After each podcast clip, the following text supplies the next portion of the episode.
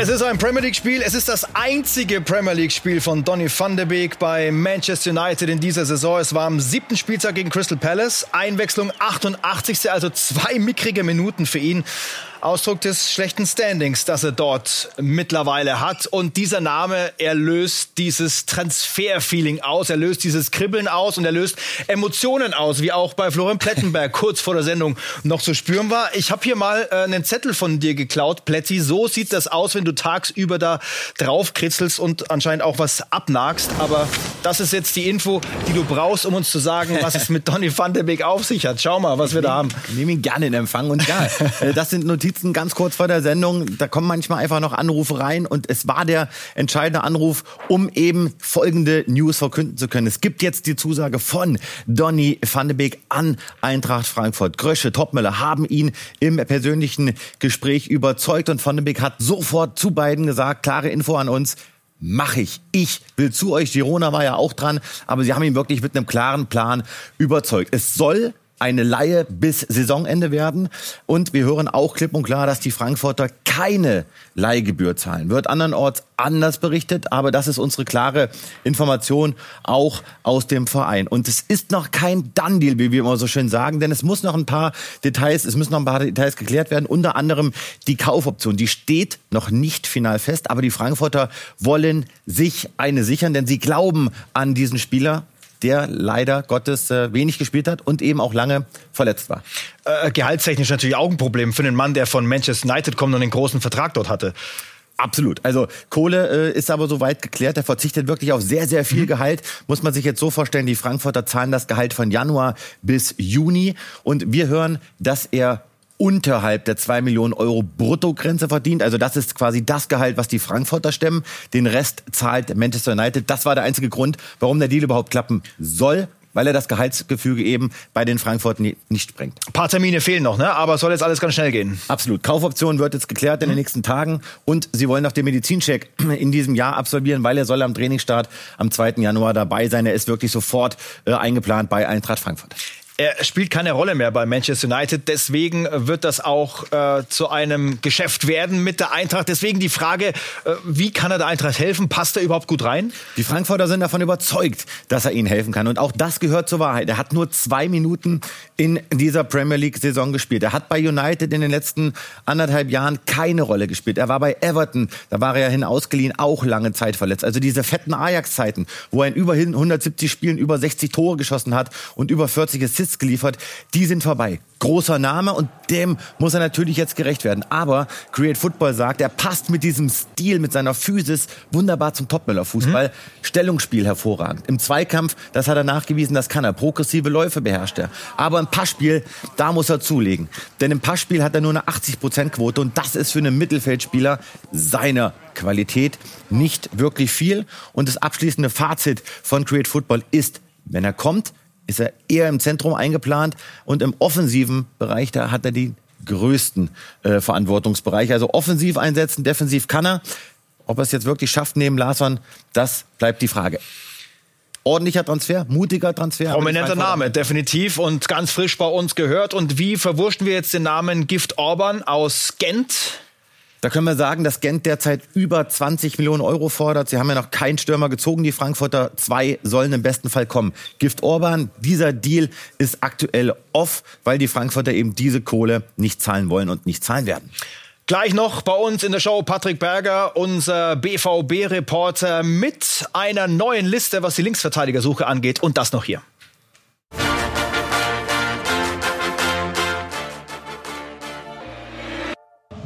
Heute in Transfer Update die Show. Die Insel ruft, Kingsley Coman hat Lust auf die Premier League. Bankfrust, welche BVB-Stars ergreifen die Flucht? Und fette Ausstiegsklausel. Victor Osimen will bei Neapel verlängern und trotzdem im Sommer weg. Das und mehr jetzt bei Transfer Update, die Show. Boah, was für ein Auftakt bei Transfer Update, die Show mit Donny van de Beek und der Eintracht. Jetzt sind wir bei Kingsley Coman, 27 Jahre alt, Vertrag bis 2027, aber das muss ja lang nichts heißen. Im exklusiven Sky-Interview hat er nämlich die Tür auch aufgemacht und hat quasi die Premier League im Blick, aber nicht nur die, wie wir hören. Was ich am Fußball so liebe, ist die Intensität und die Herausforderung. Die Premier League ist eine der Ligen, wenn nicht sogar die eine, auf die das am meisten zutrifft. Es ist definitiv eine Liga, in der ich eines Tages spielen möchte. Man weiß nie, was im Fußball passiert. Ich könnte auch mein ganzes Leben bei Bayern bleiben und dort glücklich werden. Ich könnte aber auch nach Spanien und England wechseln und alle fünf Meistertitel gewinnen. Viele Spieler haben das bestimmt noch nicht geschafft. Vielleicht sogar gar keiner. Das könnte definitiv ein Traum von mir sein. Maybe none. So yeah, this could definitely be a, a dream as well. Er ist noch nie nicht Meister geworden als Fußballprofi. Das musst du erst mal schaffen. Klar, dass das irgendwie Ziele sind in seinem Fußballerleben. Was fangen wir jetzt mit der Aussage an von ihm?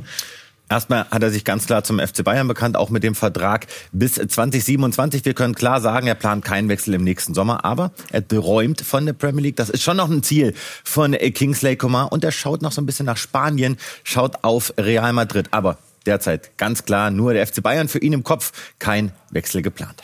Jetzt ist er verletzt, Muskelfaserriss fällt aus bei den Bayern, deswegen die Bayern ohne ihn im Spitzenspiel gegen den VfB Stuttgart und die Highlights XXL gibt's am Sonntagabend um halb zehn bei Sky Sport Bundesliga. Darauf freuen wir uns und da wird der BVB sicherlich auch ein bisschen hingucken, was die Spitzenteams da oben so machen. Wir hören Sebastian Kehl. Ich habe die beiden zum Gespräch geladen, wir hatten ein, äh, ein gutes Gespräch, wir sind natürlich auch im regelmäßigen Austausch. Ähm, ob das jetzt heute dazu beigetragen hat, äh, dass er gut gespielt hat und die Grätsche dort gemacht hat, weiß ich nicht. Aber äh, Niklas ist ein wichtiger Spieler. Wir, wir brauchen ihn. Wir brauchen ihn in einer guten Form. Äh, wir brauchen ihn in einer guten Haltung. Und so wie er heute gespielt hat, so ist er für Borussia Dortmund sehr, sehr wichtig. Und äh, deswegen haben wir ihn auch verpflichtet. Der BVB-Sportdirektor nach dem Paris-Spiel angesprochen auf Niklas Süle und äh, das Treffen mit ihm und dem Berater. Gut, äh, dass Patrick Berger jetzt bei uns in der Show ist. Der Mann aus dem Westen hier bei uns im Süden. Mit dem Blick auf Niklas Süle und einige andere BVB-Frustrierte. Äh, das ist schon ein Hexenkessel momentan dort ist ganz schön was los. Also der ein oder andere ist da tatsächlich äh, unzufrieden. Wir fangen mal an mit äh, Niklas Süle. Deshalb gab es ja auch das äh, Gespräch mit äh, Volker Struth, mit äh, Niklas Süle selbst und mit BVB-Sportchef Sebastian Kehl, wie wir es gerade eben gehört haben. Und äh, da ist es schon so, dass die Dortmunder unzufrieden sind, auch mit der Art und Weise, wie Niklas äh, Süle als Führungsspieler zuletzt vorangegangen ist.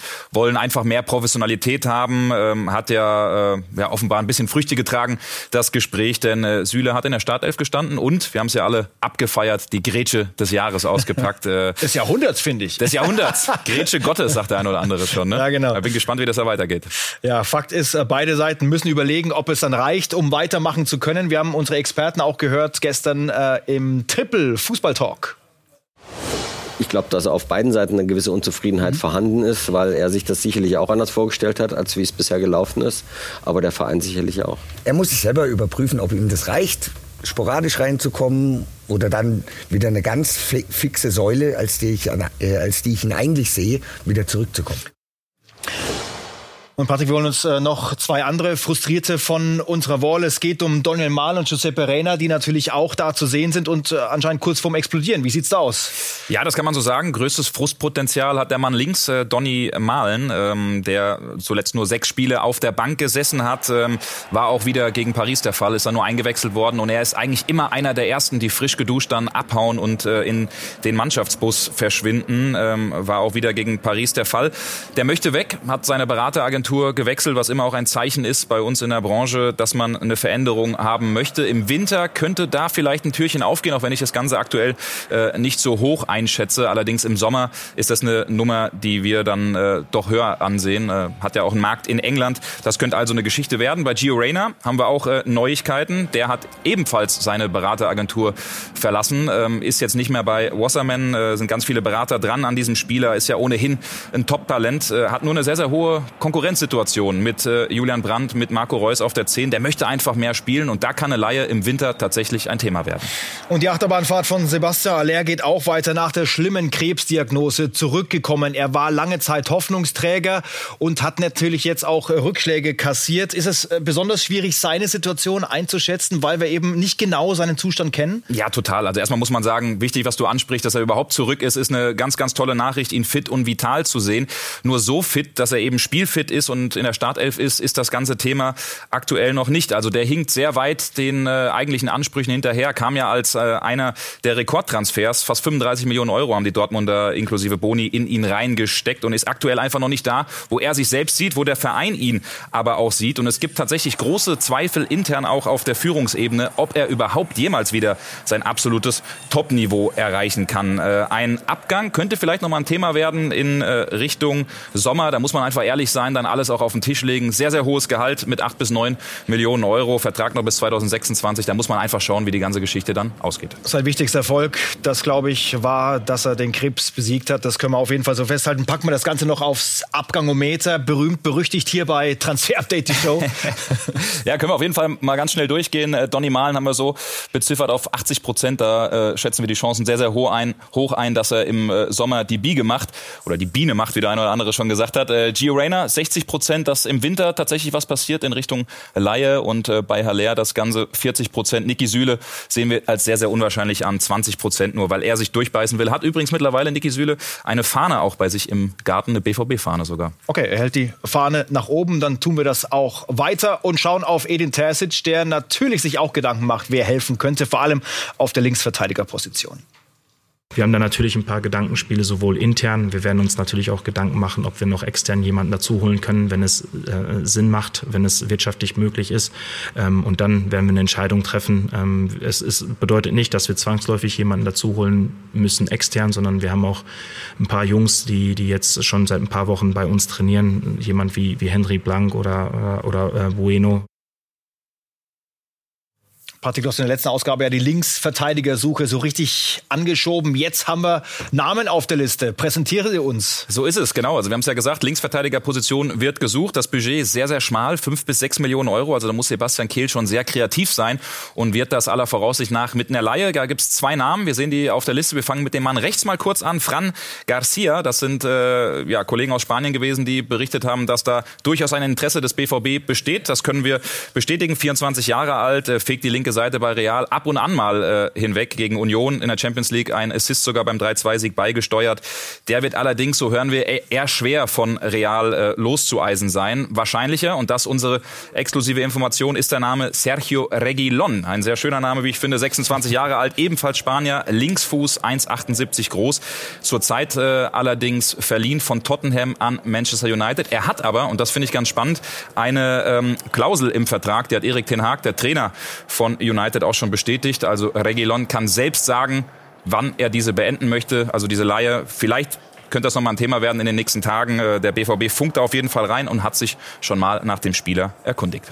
Und wir sagen, Rambazamba Bamba gibt's beim BVB Nachwuchs im wahrsten Sinne des Wortes. Plätti, im Nachwuchs ist ein bisschen was geboten. Reikhoff, Kamara, Bamba, das ist das Dreigestirn, das wir jetzt noch vorstellen müssen. Sind einige Hoffnungsträger mit dabei. Ja, der Profikader nicht schlecht besetzt, aber deswegen gibt's äh, Unzufriedenheit im Nachwuchs. Wir fangen an mit Julian Reikhoff, Niederländer, ein Stürmer, der physisch noch nicht so weit ist, dass man ihm oben äh, bei den Profis diesen Durchbruch zutraut, obwohl man sehr, sehr große Stücke auf ihn hält. Da ist ein Abgang möglich, denn Ajax Amsterdam beschäftigt sich definitiv mit ihm.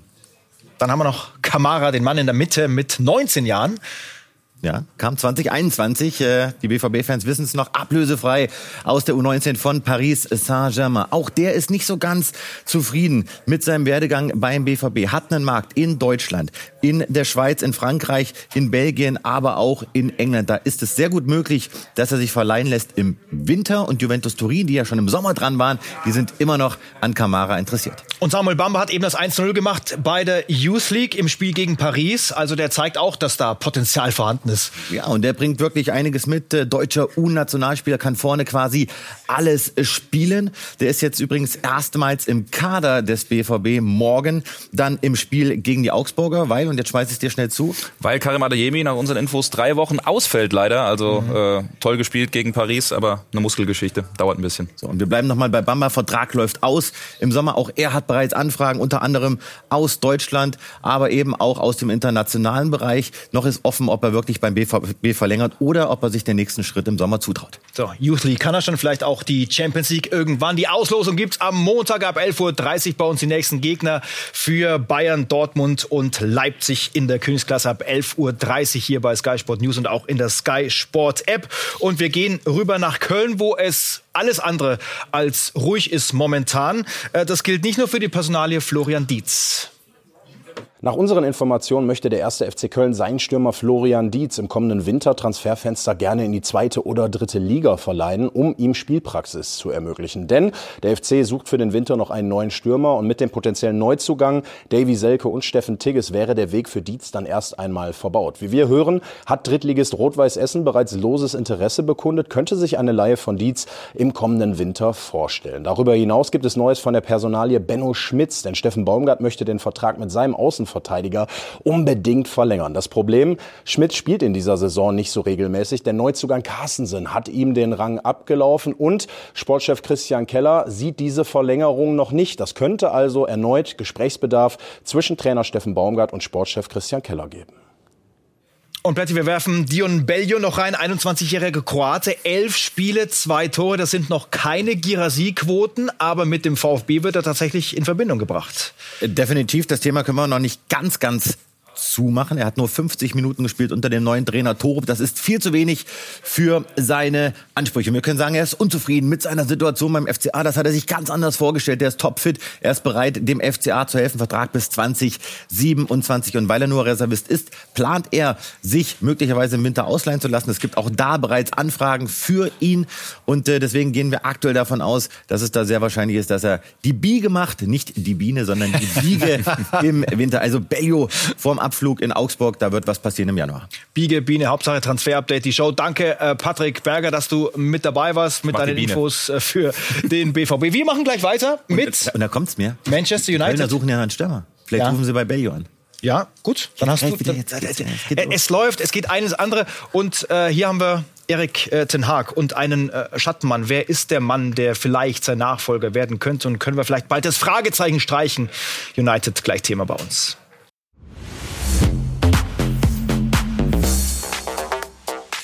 Auch Erik Ten Hag schafft es irgendwie nicht, Manchester United wieder in die Spur zu bekommen. Sein Job hängt am seidenen Faden und da kommt doch einer um die Ecke. Graham Potter, der ehemalige Chelsea-Trainer, der sein Nachfolger werden könnte, wird zumindest gehandelt. Die Infos von Ten Hag und die Einordnung von unseren Reportern auf der Insel.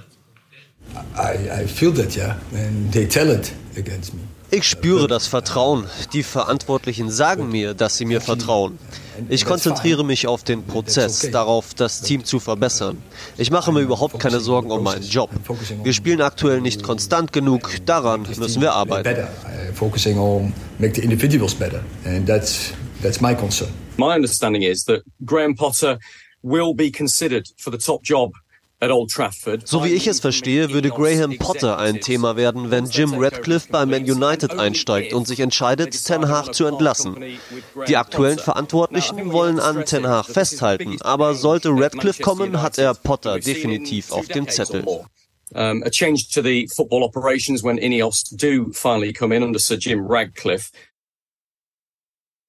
unser Match of the Week. Liverpool gegen Man United. Wie schaut Jürgen Klopp da eigentlich? Habe ich mich gerade gefragt. Aber egal. Sonntag ab 17 Uhr. Sky Sport Premier League auch in Ultra HD.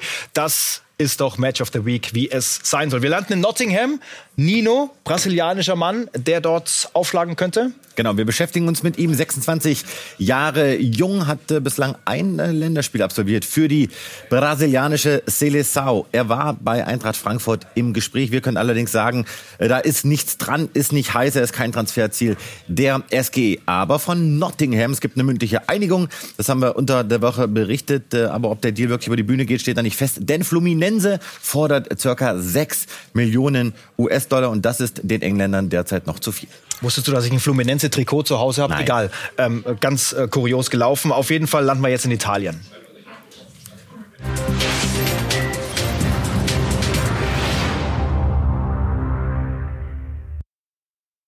Wie oft haben wir über Victor Osimen gesprochen an dieser Stelle? Jetzt sind andere Clubs überhaupt kein Thema mehr. Vertragsverlängerung heißt die Tatsache.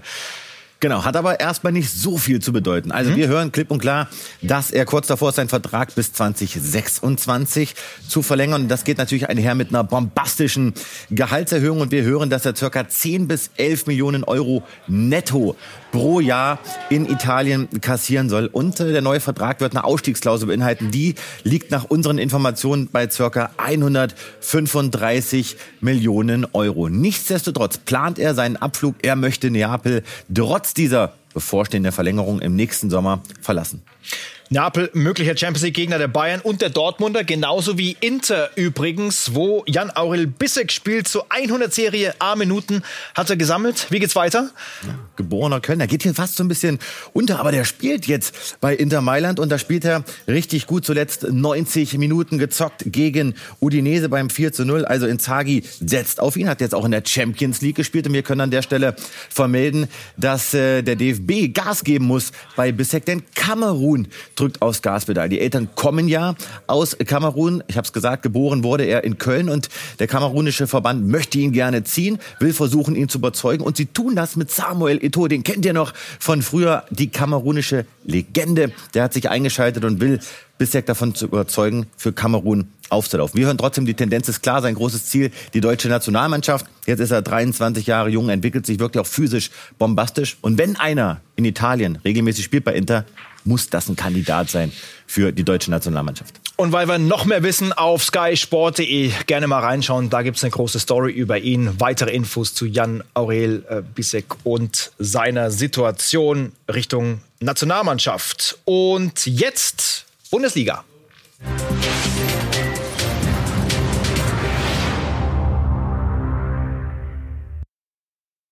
In Cabier war mal eine stabile Größe bei Bayer Leverkusen. Ist nicht mehr so. Ja, aber das liegt nicht daran, dass er schwächer geworden ist, sondern das liegt einfach daran, dass hinten Tar, Tabsoba, Kusunu, die spielen ja gerade derzeit überragend. Mhm. Das heißt, die Leverkusener haben derzeit keine andere Option, als Hinkapier auf die Bank zu setzen. Das stinkt ihm aber, da hat er überhaupt keinen Bock drauf. Er ist unzufrieden mit seiner Spielzeit und deshalb offen für einen Abgang im Winter. Wenngleich, das hören wir klipp und klar, Leverkusen jetzt nicht Anstalten macht, äh, groß ihn da abzugeben. Trotzdem, es laufen bereits Gespräche mit potenziellen Abnehmern. Wir müssen auch klar sagen, an diesem kolportierten Interesse von Liverpool, da ist nichts dran. Da gab es mal Gespräche, aber das ist überhaupt nicht konkret. Er hat keine Ausstiegsklausel im kommenden Sommer. Auch diese Info, die rumgeisterst, die stimmt nicht. Ich bin wirklich sehr gespannt. Hinkapier, ein Spieler, der ein krasses Profil hat, mhm. Innenverteidiger, Linksfuß, kann eben also auch als Linksverteidiger spielen. Warten wir mal ab, wo seine Reise hinführt. Und die Reise von Anau Martinez, wo führt die hin?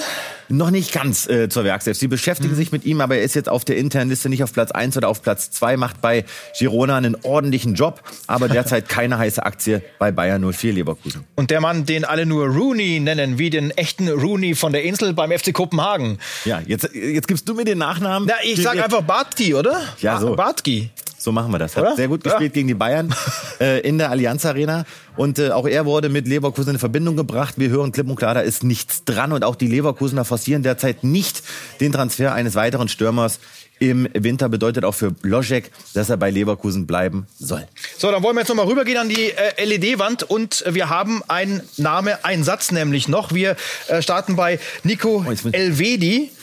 Ja, wirklich nur ein Satz zu ihm.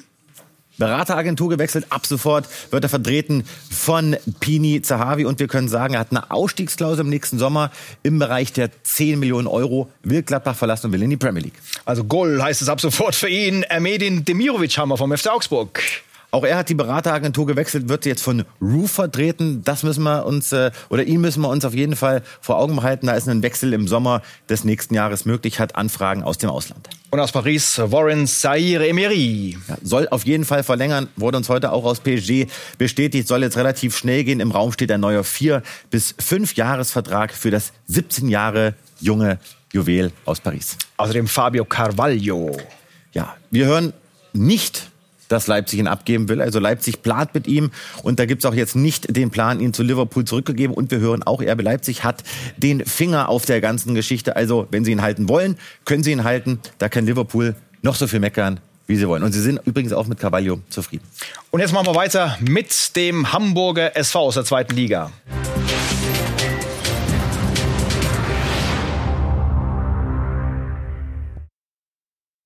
Da ist wohl eher ein Thema. Oliver Battista Meyer, ein wunderschöner Name. Und äh, seine Reise, die geht ja so über Umwege, vielleicht ja zum HSV in den Volkspark.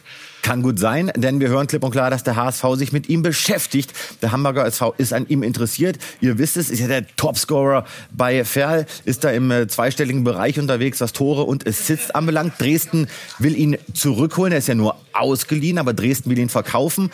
Und er äh, liegt so im Bereich der 600, 700.000 Euro plus Boni. Hamburg ist dran und er hat ein Top-Verhältnis mit Tim Walter. Die kennen sich ja, haben zusammengearbeitet bei äh, den Bayern am Campus, sind regelmäßig in Kontakt und da soll es auch zuletzt wieder Telefonate gegeben haben. Behalten wir einen Blick. Der HSV ist trotzdem an Batista Meyer interessiert. Aber Tim Walter ist ja so ein Wackelkandidat und hier sind zwei Kandidaten, die die mögliche Nachfolge beim HSV antreten könnten. Friedhelm Funkel und André Breitenreiter. Wie sind unsere Infos? Wir können erst mal sagen, es äh, steht nicht gut um Tim Walter. Da kann was passieren, wenn sie jetzt das Spiel gegen den Nürnberger vergeigen. Ich wünsche es ihm nicht, weil es ein super Typ ist, aber die Hamburger beschäftigen sich auf jeden Fall mit Alternativen. Friedhelm Funkel, André Breitenreiter, zwei Kandidaten, die auch von der Sportbild genannt wurden. Wir können bestätigen, dass mit beiden Gespräche stattfanden und mit Breitenreiter weiterhin gesprochen wird. Wir können aber auch sagen, dass sich die Hamburger bereits im Hintergrund mit anderen Kandidaten beschäftigt haben. Haben wir das auch noch aufgeklärt und wir freuen uns auf Montag dann Marktwert Spezial. Es gibt das nächste Update. Wir sortieren die Zahlen und bereiten das auf. Das ist immer eine ganz, ganz spannende Folge. Dann schönes Adventswochenende und viel Spaß beim Fußball hier bei Sky.